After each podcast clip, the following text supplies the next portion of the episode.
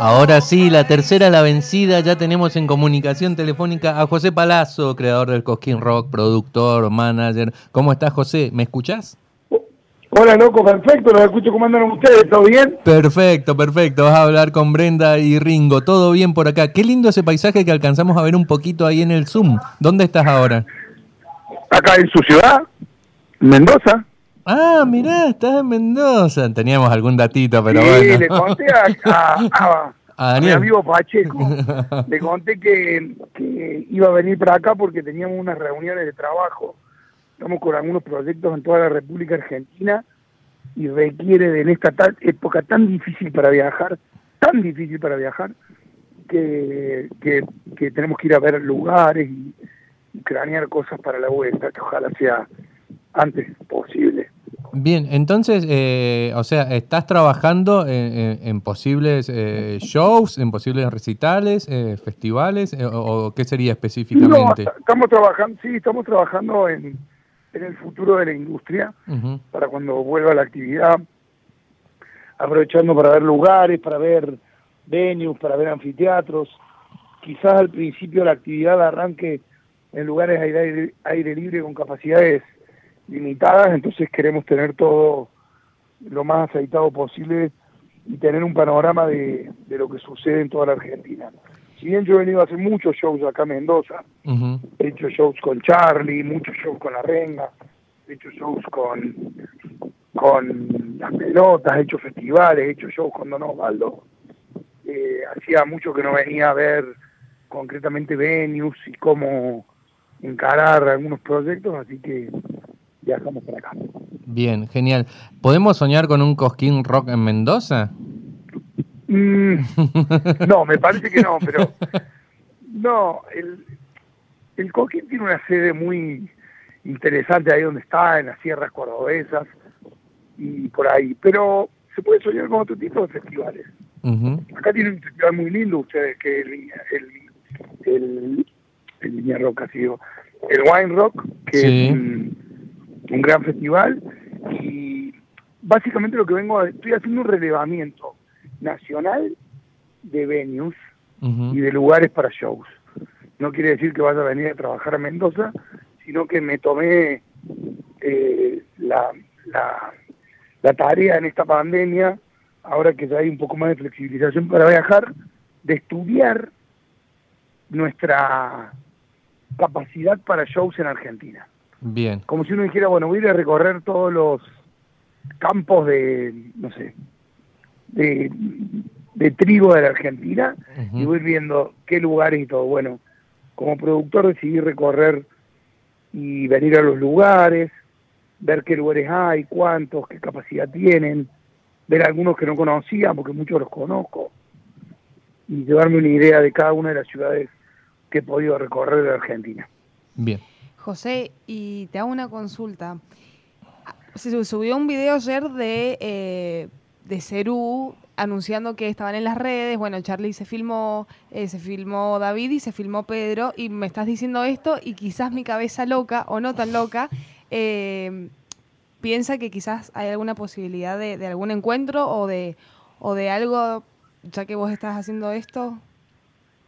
No, nada. No, ok. son cosas son cosas paralelas y te lo digo con total firmeza no Eh, Charlie eh, Pedro y David tienen una muy buena relación y se conectan de vez en cuando y todo pero este reglamento tiene que ver con una especie de censo privado que estoy haciendo de los lugares donde se podrían hacer conciertos y qué tipo de conciertos y es una cuestión que tiene que ver con estrictamente con, con mi productora y, y ver un poco este un poco lo que es la Argentina.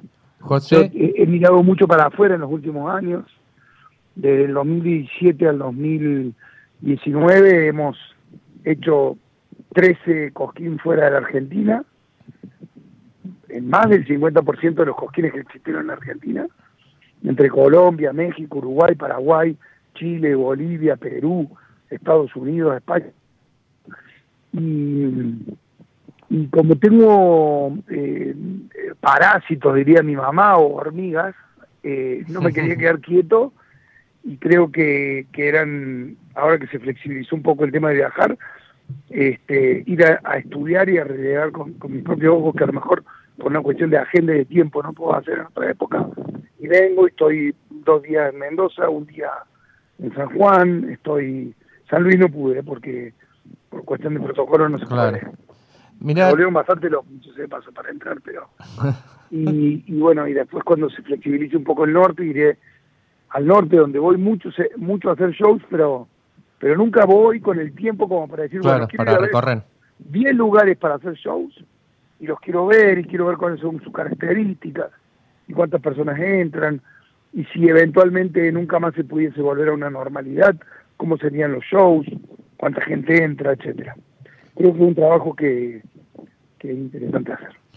Eh, José, te hago una pregunta así como directamente. El, Cosquín Rock Online, que fue un éxito, la verdad que eh, como un hecho inédito, único, eh, ¿fue redituable? ¿No fue redituable? ¿Le sirve a, vos, a las bandas? nunca se planteó el Cosquín Rock como un negocio de nuestra productora. Ah, bien. El Cosquín, el Cosquín Rock Digital se planteó como un proyecto que tendría que haber nacido en octubre del año pasado. Ah, mira. Y nosotros por una cuestión de tiempo no llegamos. Pero la plataforma de Coskin era una plataforma que iba a convivir con el Coskin. Nosotros, nosotros durante varios años transmitimos a través de la plataforma de Vorterix sí. el Coskin Rock digital. Eh, esto del streaming, que es una cosa tan novedosa ahora de la pandemia, nosotros lo conocemos hace 10 años. Durante 8 años hicimos streaming con, con Vorterix, Después hicimos un año con, con Mario y con una compañía de teléfonos y después lo hicimos para Flow. Y este fue el primer año que lo hicimos directamente a través de Cosquín Rock, pero no llegamos con nuestra... Hola. Ay, no me digas que se, se cortó. Ahí estamos. Una plata que hacía falta para terminar la obra, la construcción de la plataforma nuestra y, decidimos hacer nuestro primer Cosquín Rock digital e interactivo y virtual. La pandemia nos, nos generó un montón de impedimentos y un montón de oportunidades, pero el origen de esta plataforma y el futuro de esta plataforma es como un complemento de todos los Cosquín Rock que vamos a hacer en el mundo. Por ejemplo, nuestro único Cosquín Rock confirmado para el 2021, lamento decirles que es en España, oh. el 29, 30 y 31 de julio, en la ciudad de Villa Robledo en, en Málaga y fue Girola. Y mm, ahí vamos a hacer nuestro toque de España que este año no se pudo hacer con la misma grilla y todo. Y ese festival que vamos a hacer ahí se va a poder ver por la plataforma que ustedes pudieron ver con cuatro cámaras simultáneas con una cámara 360 opción de chat con opción de de, entrar a los camarines, con opción de ver backstage. Son las opciones que nosotros creamos para una plataforma que convive con, con el vivo. Después tenemos México, probablemente para el 2021 podamos hacer quizás Chile y Colombia también, y Uruguay y Paraguay. Sabés que eh, conocí por suerte, eh, ¿cuántas sedes tuvo el Cosquín Rock Argentina? ¿Tres o cuatro? sedes. o sea, la Plaza Cosquín, tres, tres. Ah, conocí las tres, las tres sedes. Y la verdad que... San Roque, eh, Plaza Próspero Molina y Santa María de Molina. La verdad que eh, es increíble, vi el crecimiento, no sabía si en el medio me había comido alguna, no, pero fueran esas tres, la, fui a, cada uno de, de, esos cosquín y la verdad que no tiene pero absolutamente nada que envidiarle a, un montón de otros festivales a los que he ido y se nota lo que vos decías antes, que has mirado, que has ido muchos festivales en el mundo y, te has traído como unas ideas o estructuras alrededor de eso. Eh, qué increíble. Y ahora me imagino ese predio ahí como esperando. Solito, pobrecito. Solito, pobrecito. ¿Vas por ahí alguna vez y, sentís nostalgia o ni, no, ni pasás por ahí? Fuimos bastante, fuimos bastante porque ahora con los incendios de Córdoba ah, claro. muy bueno. Fue realmente una de las cosas más tristes que nos pasó este invierno y pero bueno, gracias a Dios, por lo menos el predio de Coquín no se no se quemó. Bien, bien, eso, eso es bueno. Así que está, está ahí todavía esperándonos. Esperando ser saltado. Aunque hoy escuché que va a haber una vacuna en diciembre, ¿no? Y se está hablando de eso, algunos tiran febrero, marzo, eh, eh, qué sé yo, viste cómo es esto, eh, se, se va cambiando todo, toda la información va cambiando todos los días. Y sabés que eh, estaba leyendo, es verdad que el, el primer show eh, que fue, que hiciste vos la producción, fueron 29 personas, fue, y fue Marky Ramones. Sí. Marky Ramón en Intruders, 29 espectadores. ¿Sabes por qué me acuerdo que fueron 29? Porque no fueron ni 30. Y me acuerdo que mi mujer me decía, ¿vos sos boludo? ¿De esto vamos a vivir? Nadie fue después. Pero ¿En qué año fue eso, José? eso, y sigo siéndolo. Y muchas veces he hecho cosas que me gustan, que sabía que eran inviables, pero el caso este no fue así. El caso fue que yo siempre creí que, que show iba a tener una determinada convocatoria y que y bueno y, y el mensaje que me dejó mi primera experiencia fue que en el espectáculo si uno hace un solo show eh, y pone toda la ficha en un solo espectáculo puede salir bien pero a veces puede salir mal. En cambio si uno tiene una continuidad laboral y transforma al espectáculo en un medio de vida y profesionaliza sus equipos y prepara sus carteras financieras para poder aguantar derrotas como la de Marky Ramones, al final del día el proyecto es mucho más viable. Totalmente, totalmente. Aparte, a, a mí me encanta eh, algo que pasa en Cosquín, eh, específicamente eh, con vos, es que, digamos, eh, hay como una cara, una persona para reclamarle, ¿entendés? En los otros festivales, no sé, son corporaciones de no sé dónde, empresas. En cambio, vos decís, te piden, eh, Palazo, lleva la renga, eh, Palazo, esto, ¿por qué no? O sea, hay como una personificación que está buenísima eh, y que vos, eh, bueno, te he visto caminando por ahí Cosquín, debes firmar eh, más autógrafos y sacarte más selfie que los propios músicos. Sí, obviamente que tiene su lado positivo y su lado negativo. Muchos de los productores que conozco tratan de ser invisibles porque ser visible tiene eso de que muchas veces, este, pues es que un día, no me voy a olvidar nunca, estaba con mi vieja y estaba organizando, no me acuerdo quién era, si Serrat o Sabina, no me acuerdo quién en el Orfeo, y cuando termina el show, una señora me agarra toda calorada, toda enojadísima, de que por qué Serrat había hecho de bis no sé qué y, y no el otro. Que era un hijo de puta que seguro que no había pagado, entonces Serrat se había enculado. ¿Qué sabía yo? Qué. ¿eh? Serrat. Entonces mi mamá me miraba como diciendo, ¿por qué te banca estas cosas? Bueno, es, cada uno elige cómo encarar su, su, su actividad. Yo no tengo problema de, de, de defender mis proyectos y para defender mis proyectos a veces tengo que poner la cara.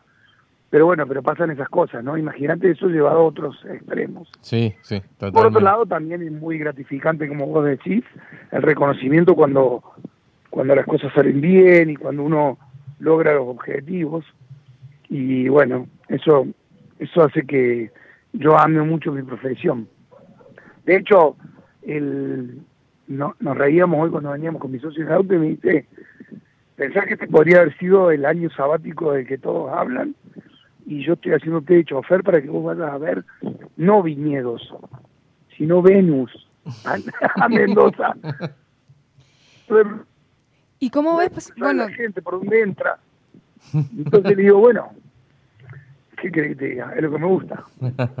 Bueno, o sea que básicamente no, no nos hacemos ilusiones para un Cosquín 2021 presencial, pero por ejemplo, algún otro festival, quizás como vos decís, eh, con el protocolo, con menos personas y todo eso, ¿crees que puede llegar a ser posible para 2021? Presencial, por supuesto. Presencial, ya que vos sos la movida, no es que estás El- yo creo que el 2021 va a arrancar después de julio.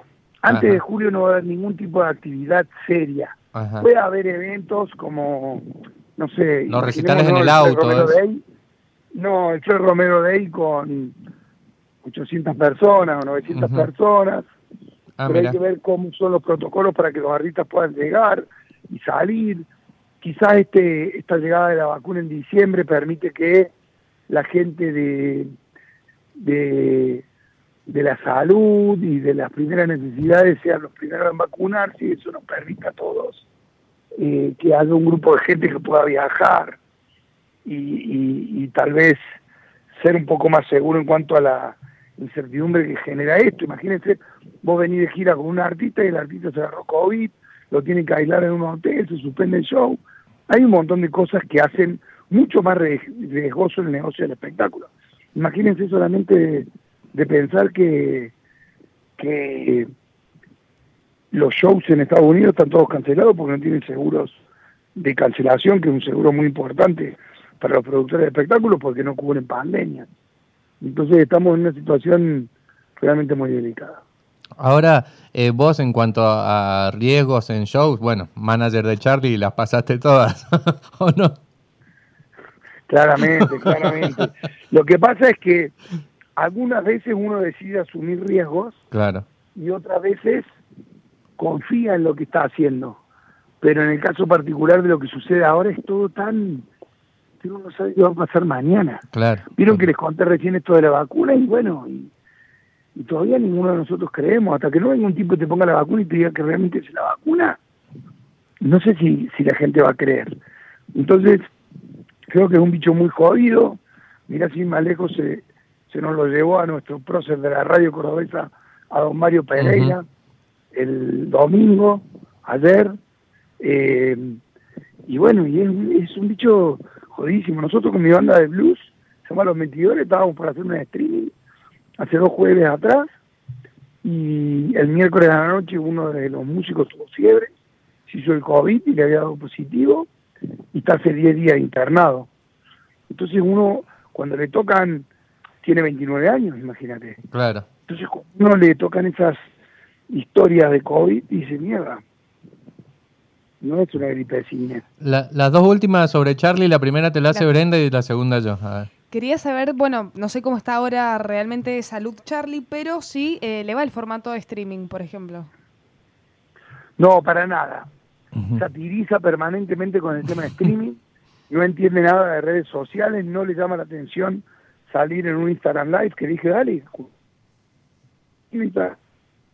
Latinoamérica y del mundo te quiere escuchar hablar. Nada. Nada. Y el Instagram no le, y el, y el streaming no le cierra ni un poco. Él prefiere tocar en un bar para 50 personas.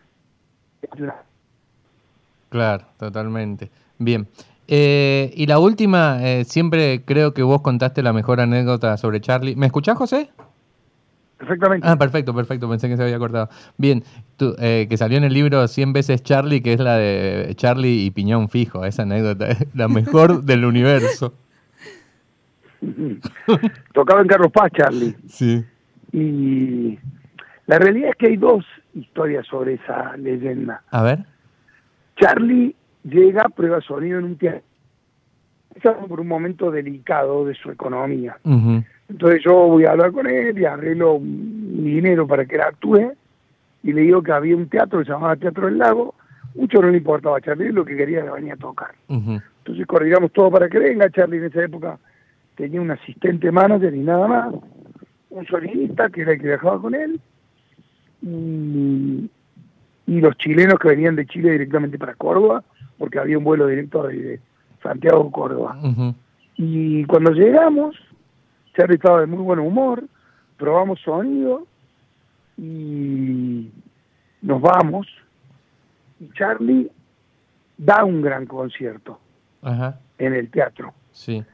Al otro día, no sé si Charlie tuvo visita anoche con, o estuvo con unos fans en el hotel o lo que sea, pero alguien le dijo, ¿cómo va a tocar el mismo día que Piñón Fijo? Y Charlie se puso recontra re loco. Entonces, Charlie probaba sonido a las siete y media de la tarde, se quedaba en el camarín y tocaba de 9 a 11. Sí. Es uno de los horarios del Teatro del Lago. Y Piñón Fijo tocaba eh, a su espectáculo era entre de 17 a 18. Claro. O de 16 a 18, no me acuerdo bien el horario. Y Charlie me llama al hotel y me dice, quiero probar sonido a las 4 de la tarde. ¿Para qué? ¿Qué vamos a hacer con él? Quiero probar sonido todo. Bueno, entre todos empezamos a tratar de seducirlo para que no, porque sinceramente no se podía, era muy complicado. Y aparte estaba opinión. Hasta que en un momento dice, yo no voy a tocar con piñón fijo, ¿qué me viste cara de piñón fijo? No, Charlie, digo, ¿cómo te cara de piñón fijo? ¿Qué tiene que ver eso? Yo no voy a tocar, y no voy a tocar con soporte de piñón fijo. Es un escándalo tan grande, tratamos de explicarle y forzó todo para llegar. Piñón, que es un tipo tan piola, cambió el show de Ah, mirá. 4 de la tarde que tenía a 3. Ujú. Entonces, cuando Charlie llegó todo furioso, con ganas de confrontar y pelear, estaba armado su escenario y ya había terminado la prueba de piñón. Ah, bien.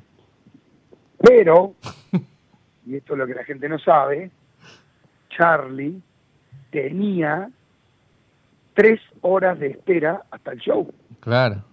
Entonces, llevarlo a Córdoba de nuevo, que estaba alojado, y traerlo de vuelta al hotel era un quilombo y al estadio. Entonces, a la hora y cuarto empezó a joder con que quería tocar, que él no era piñón fijo, que, que se creía, que qué sé yo, que sé cuánto, y salió a tocar 8 y 20, Ah, y la sala estaba vacía, no. y la gente recién estaba entrando, y había 22 personas dentro todavía. Y tocó media hora, se paró y se fue. Entonces a las 9, que era el horario del show, Charlie ya había terminado su concierto. Así que imagínate el quilombo que tuvimos ahí en la puerta con este Charlie García que no quería tocar en el mismo lugar de tocar. No, muy buena, muy buena anécdota. Tremenda. Esa parte no la sabía. Yo pensé que él no había querido ir a tocar el segundo show enojado porque compartía el teatro con Piñón. Sí, el, el- lo que pasó es que él sube a tocar, digamos, estaba en un estado de, cuando Charlie se pone intenso y violento, que nadie podía decirle, maestro, le dijimos, che, todavía no abrimos las puertas, y él tocó igual. Y la gente que estaba haciendo cola, le hicimos entrar igual. Entonces tocó para una sala con 20 personas. Un poquito Entonces, menos que el 22 primer personas que vieron un show de Charlie García en un teatro con 22 personas y que tocó, no sé, 5, 6 temas, 7 y se paró y se fue. Claro, pero podés sumar a tu producción de shows Marky con 29 personas, un poco más, y Charlie con 22. Charlie con 22.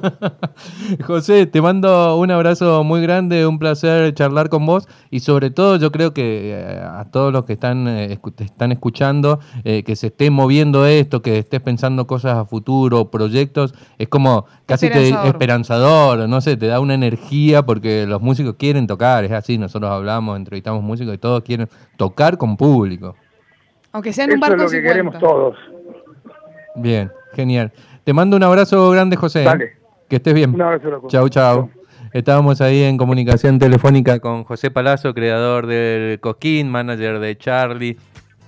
Es- la verdad que es increíble. Vos, eh, ah, vos no tenés Cosquín, muy mal. Yo no tengo. Yo al cosquín que iba a ir, que me iba a llevar mi tía, no me acuerdo qué pasó, eh, fue el 2012, que si no me equivoco, Sí. el de la reunión de Cerú, esa que tocaron dos temas. Ah, no me acordaba, pero bueno, sí. Y, Claro y- que y tocaba no pudiste ir en el momento. Y no pude ir en el momento, Ajá. y este cosquín iba a ir, pero bueno, cuando se bajó Charlie tenía que. Dije, bueno, nada, me bajé. Me Claro, bajé. tenés razón, este fue el cosquín del que se bajó Charlie, no me acuerdo mucho de... O sea, me acuerdo es que que, este fui al show y, y fui muy eh, como... Eufórico. No, no, al contrario, fui muy como diciendo... Como Charlie sin Charlie, era, viste que estaba los- el indio, Ah, los fundamentalistas sin el indio, Charlie sin Charlie, eh, Soda sin Cerati, qué sé yo, y fui al recital, eh, o sea, me fui al escenario donde estaba el recital y la verdad que me emocionó eh, la gente, o sea, eh, el amor que le tiene la gente de tu edad a Charlie, los de la edad de nosotros, los del medio, los más chicos que vos, eh, es increíble. Por supuesto que algunas versiones estuvieron mejor que otras, no importa, pero estaba la banda de Charlie y esa emoción se, se transmitió. Es que a Charlie lo ama todo el mundo. O sea, en- viste, la gente, no sé, siempre compara con Spinetta, no voy a comparar ni nada de eso, pero. Ah, eh, Charlie o Espineta, listo. Tengo que Vos, responder. Charlie. Pero es que no hay duda. O No sea, en realidad es porque Charlie Charlie, o. Espineta. Sergio? Spinetta. Espineta. ¿Vos? Yo sabes que nunca me pude decidir. boludo. Chispineta, O eh. sea, no sé, pongo clics moderno y digo, no, este. Claro, no, Charlie. es el pongo, no sé, bajo Belgrano y digo, no, es Espineta. Bueno, O y a ver, otro que pones de Spinetta que decís, ¿es Spinetta? Bueno, ¿te gusta a vos mucho? No, a mí me gusta todo, casi Mundo todo. de cromo. Mondo de cromo. Mondo Mondo, di de cromo. cromo, privé, que me lo compré en vinilo. Privé, eh, quiero privé. Tester de violencia, no lo traje, no lo traje. Si vamos a tener Bueno, otro vinilo si es que alcanza a entrar. Vamos a escuchar un poquito de música, tenemos los chicos del espacio todavía, así que bien, pudimos hablar con José Palazzo. Pudimos hablar. Y nos contó la versión posta de la anécdota de Piñón. ¿Por qué tan enojado Charlie con los payasos? Y porque no es ningún payaso, qué sé yo, no sé, está re chapa. Lo amo, pero está re loco. Bien, bien, vamos a escuchar un poquito de música. Prefiero recordarte así. Tomémonos un tiempo. Por